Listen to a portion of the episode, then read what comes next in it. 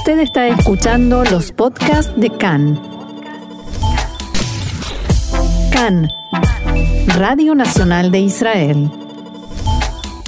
Hoy, lunes 25 de abril, 24 del mes de Nisan, estos son nuestros titulares. Fue disparado un cohete desde el sur del Líbano al norte de Israel. No hubo heridos. El presidente norteamericano Joe Biden anuncia una visita oficial a Israel, al parecer en junio. Emmanuel Macron llama a la unidad nacional tras vencer en segunda vuelta a Marine Le Pen.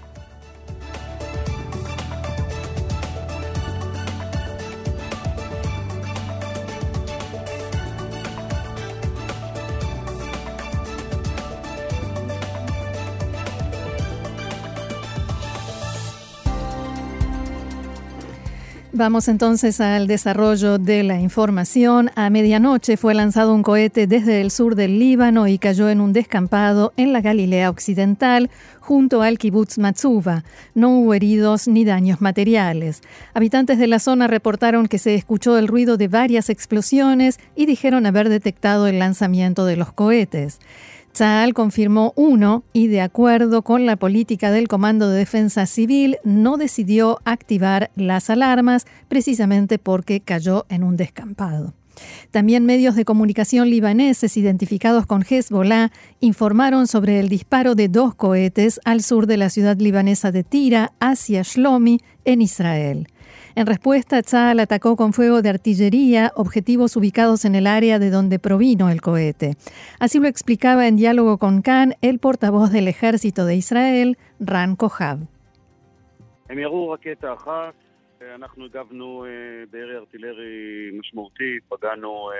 Dispararon un cohete. Nosotros respondimos con fuego de artillería significativo. Impactamos en varios objetivos, incluyendo infraestructura de doble uso, que en el Líbano lamentablemente se, se aprovecha también para usos operativos.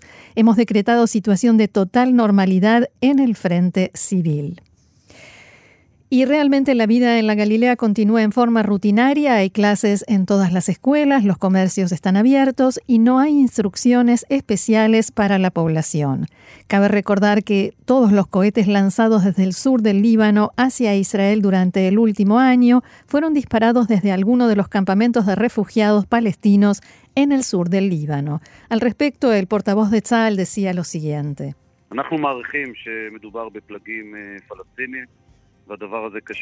Estimamos que se trata de facciones palestinas, o sea, quienes dispararon el cohete, y esto también está relacionado con esta época, con el mes de Ramadán y con los disturbios en el monte del templo. Por tanto, no es algo que haya tomado por sorpresa a las fuerzas de seguridad israelíes, ya que en los últimos años, en cada una de las escaladas o enfrentamientos armados entre Israel y las organizaciones terroristas de la Franja de Gaza, fueron disparados cohetes desde el Líbano, ya sea por Hamas u otros grupos palestinos. También en el pasado hubo disparos hacia la Galilea Occidental e incluso desde Siria durante el operativo Guardián de los Muros el año pasado. Por tanto, como decíamos, un incidente que no tomó al ejército por sorpresa. En la mañana de hoy, la organización libanesa Hezbollah acusó a Israel de haber atacado en territorio del Líbano.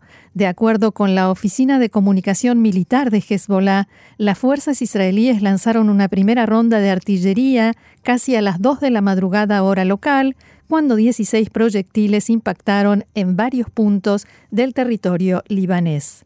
Según el comunicado de Hezbollah, también hubo al menos una veintena de bengalas procedente del otro lado de la denominada línea azul y una hora y media después de la primera ronda de artillería cayeron otros nueve proyectiles israelíes en el sur del Líbano.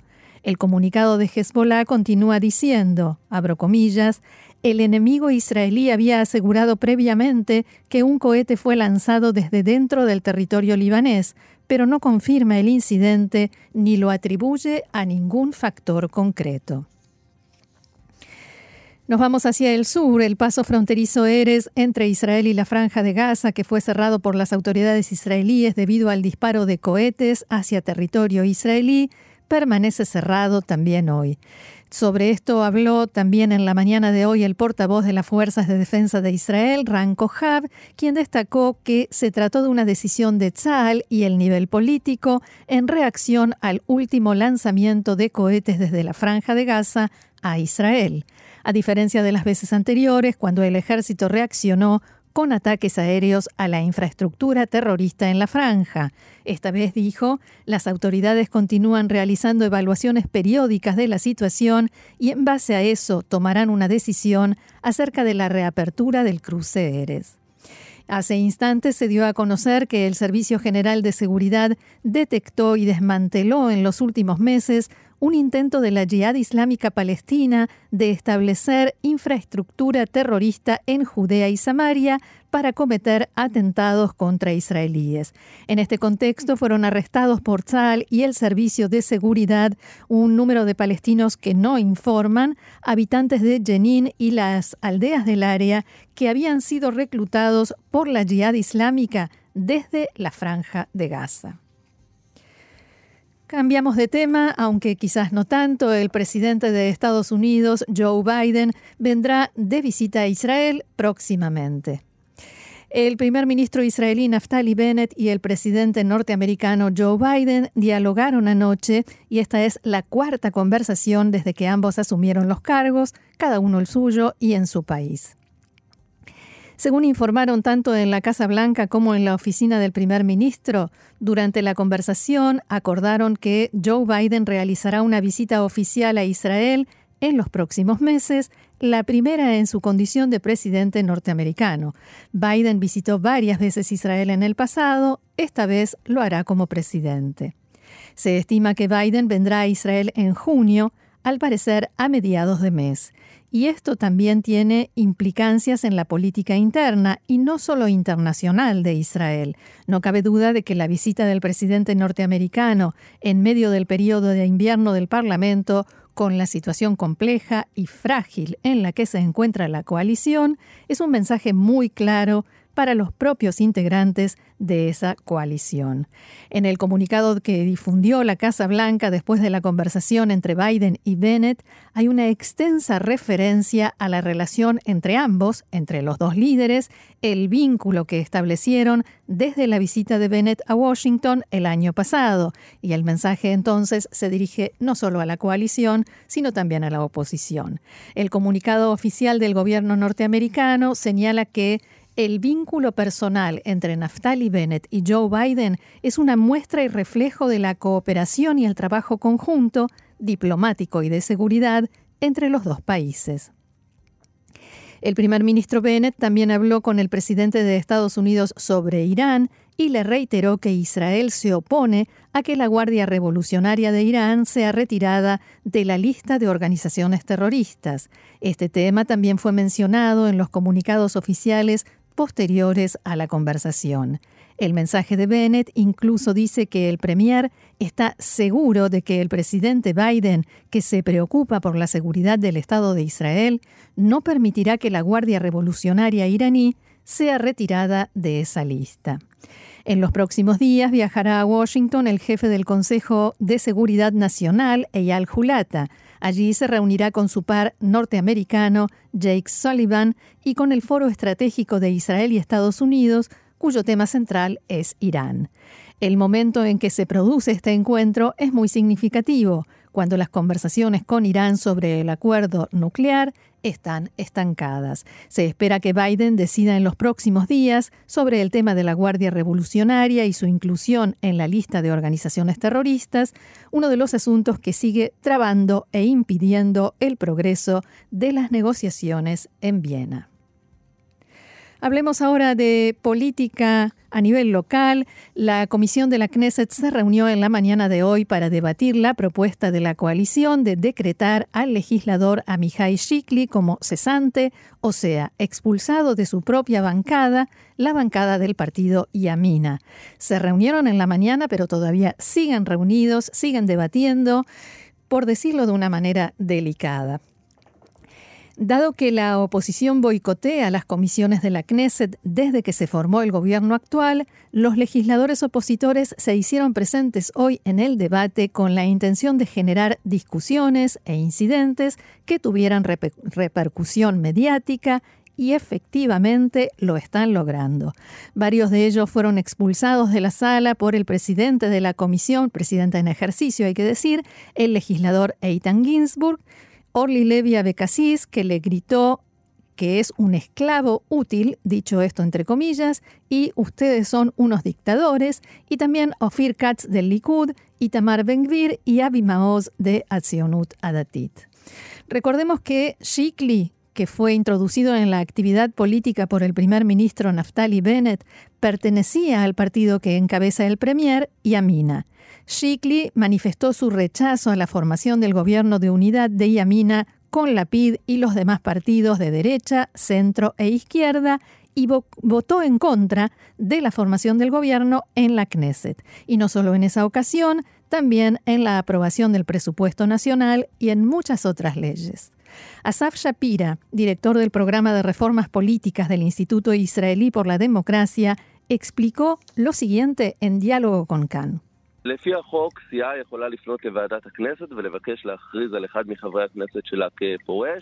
Según la ley, una bancada puede dirigirse a la comisión de la Knesset y pedir que se declare a uno de los parlamentarios como renunciante, y eso es lo que hizo Yamina. La sanción principal que esto conlleva es la prohibición de presentar candidatura en futuras elecciones en alguno de los partidos políticos que están representados en la Knesset actual. O sea, en las próximas elecciones, cuando sea que se produzcan, Amihai Shikli no podrá presentarse en la lista del Likud o de alguno de los partidos del sionismo religioso. Si quiere presentar candidatura, deberá formar un partido independiente. ¿Qué pasa si después de la decisión de declararlo cesante, él renuncia a su bancada en la Knesset? Estas sanciones no rigen para quien renuncia a la Knesset inmediatamente después de su declaración como renunciante, o sea, en los próximos días. Esa es una consideración que él deberá evaluar. La ley que regula esta forma de sancionar a un legislador tiene por objeto, en su origen, frenar la deserción de, un de parlamentarios de un partido a otro a cambio de promesas y favores políticos. Sin embargo, dice el experto Asaf Shapira, la legislación regula este asunto de una forma muy práctica y concreta.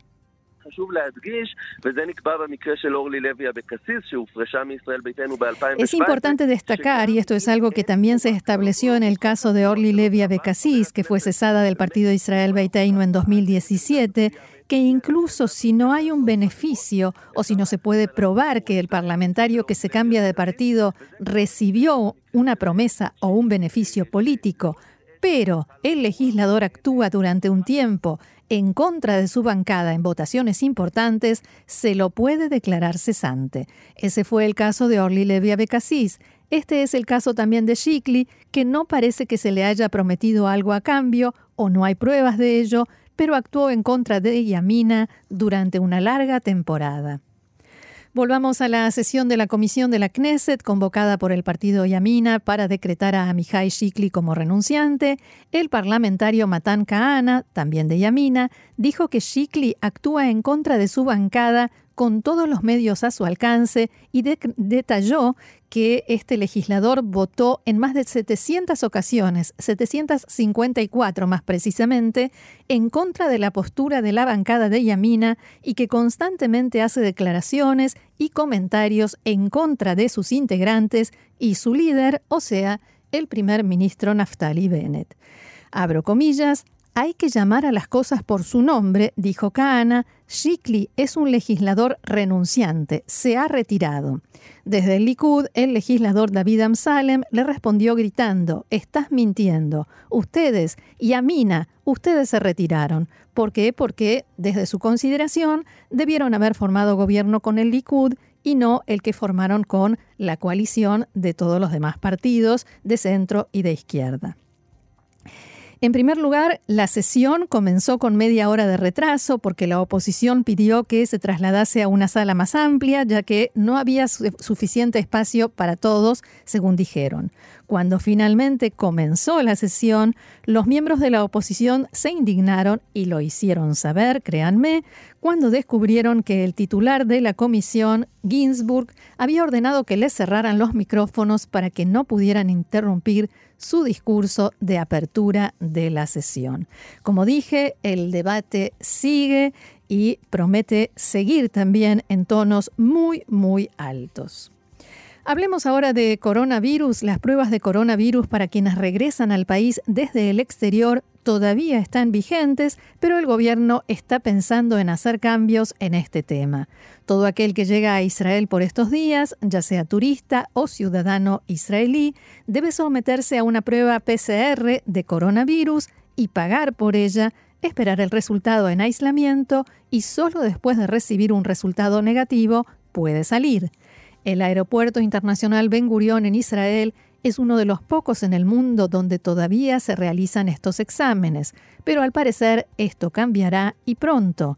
Una de las posibilidades que se barajan en el gobierno es la de anularlas por completo, aunque también se evalúan otras dos opciones. Pruebas aleatorias a pasajeros escogidos al azar. En ese caso, la realización de la prueba será, sería gratuita, pero todo aquel que viaja a Israel deberá saber que puede ser que le toque hacerse la prueba y en ese caso debe hacerla.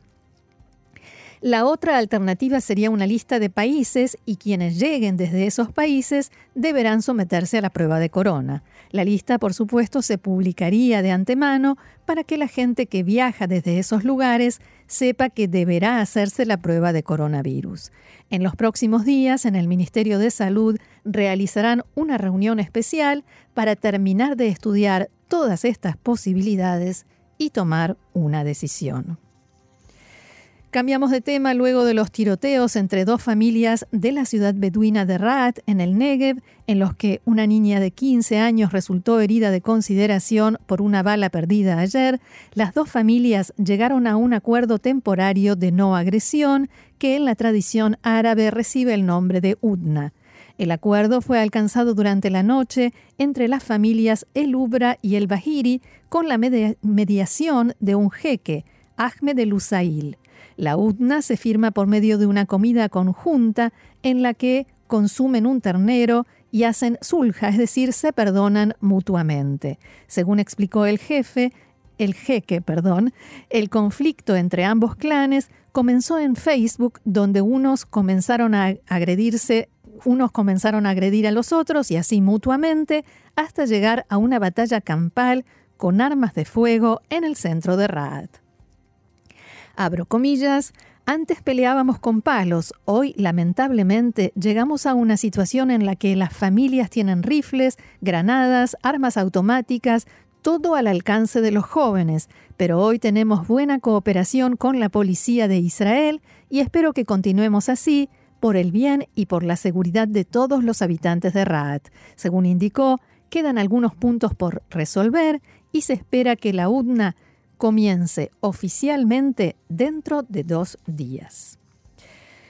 La próxima noticia nos lleva a Ucrania. Rusia intensificó en las últimas horas los ataques contra objetivos civiles en ese país. Cinco estaciones de tren en la zona oeste del país fueron atacadas y hay informes sobre víctimas y heridos, aunque todavía no especifican la cantidad.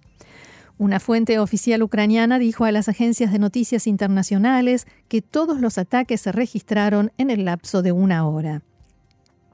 La fuente también informó que las fuerzas rusas dispararon misiles hacia dos ciudades del centro de Ucrania, donde también hay muertos y heridos.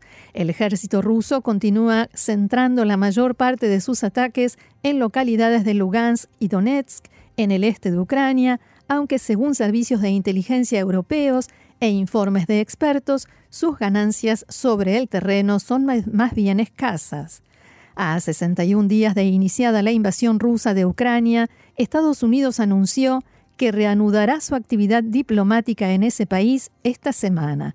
La decisión se produce horas después de la visita a Kiev del secretario de Estado estadounidense Anthony Blinken. Según informaron fuentes oficiales a medios locales, los diplomáticos regresarán en primer lugar a la ciudad de Leópolis, en el oeste de Ucrania, una población cercana a la frontera con Polonia que prácticamente no ha sufrido por los bombardeos del ejército ruso.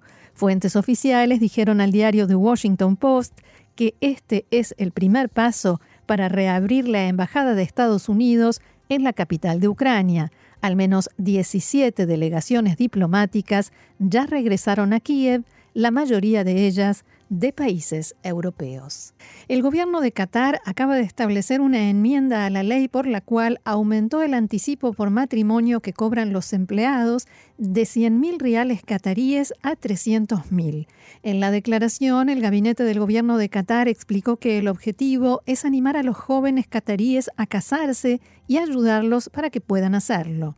En el mismo decreto, junto con el impulso al matrimonio, el gobierno de Qatar reiteró su, abro comillas, condena a la violación de la santidad de la mezquita de Al-Aqsa por parte de la ocupación israelí y a los colonos que ingresan a la mezquita bajo protección militar, además del asalto a los fieles palestinos y la prohibición de que los palestinos lleven a cabo sus rituales religiosos durante el mes sagrado de Ramadán.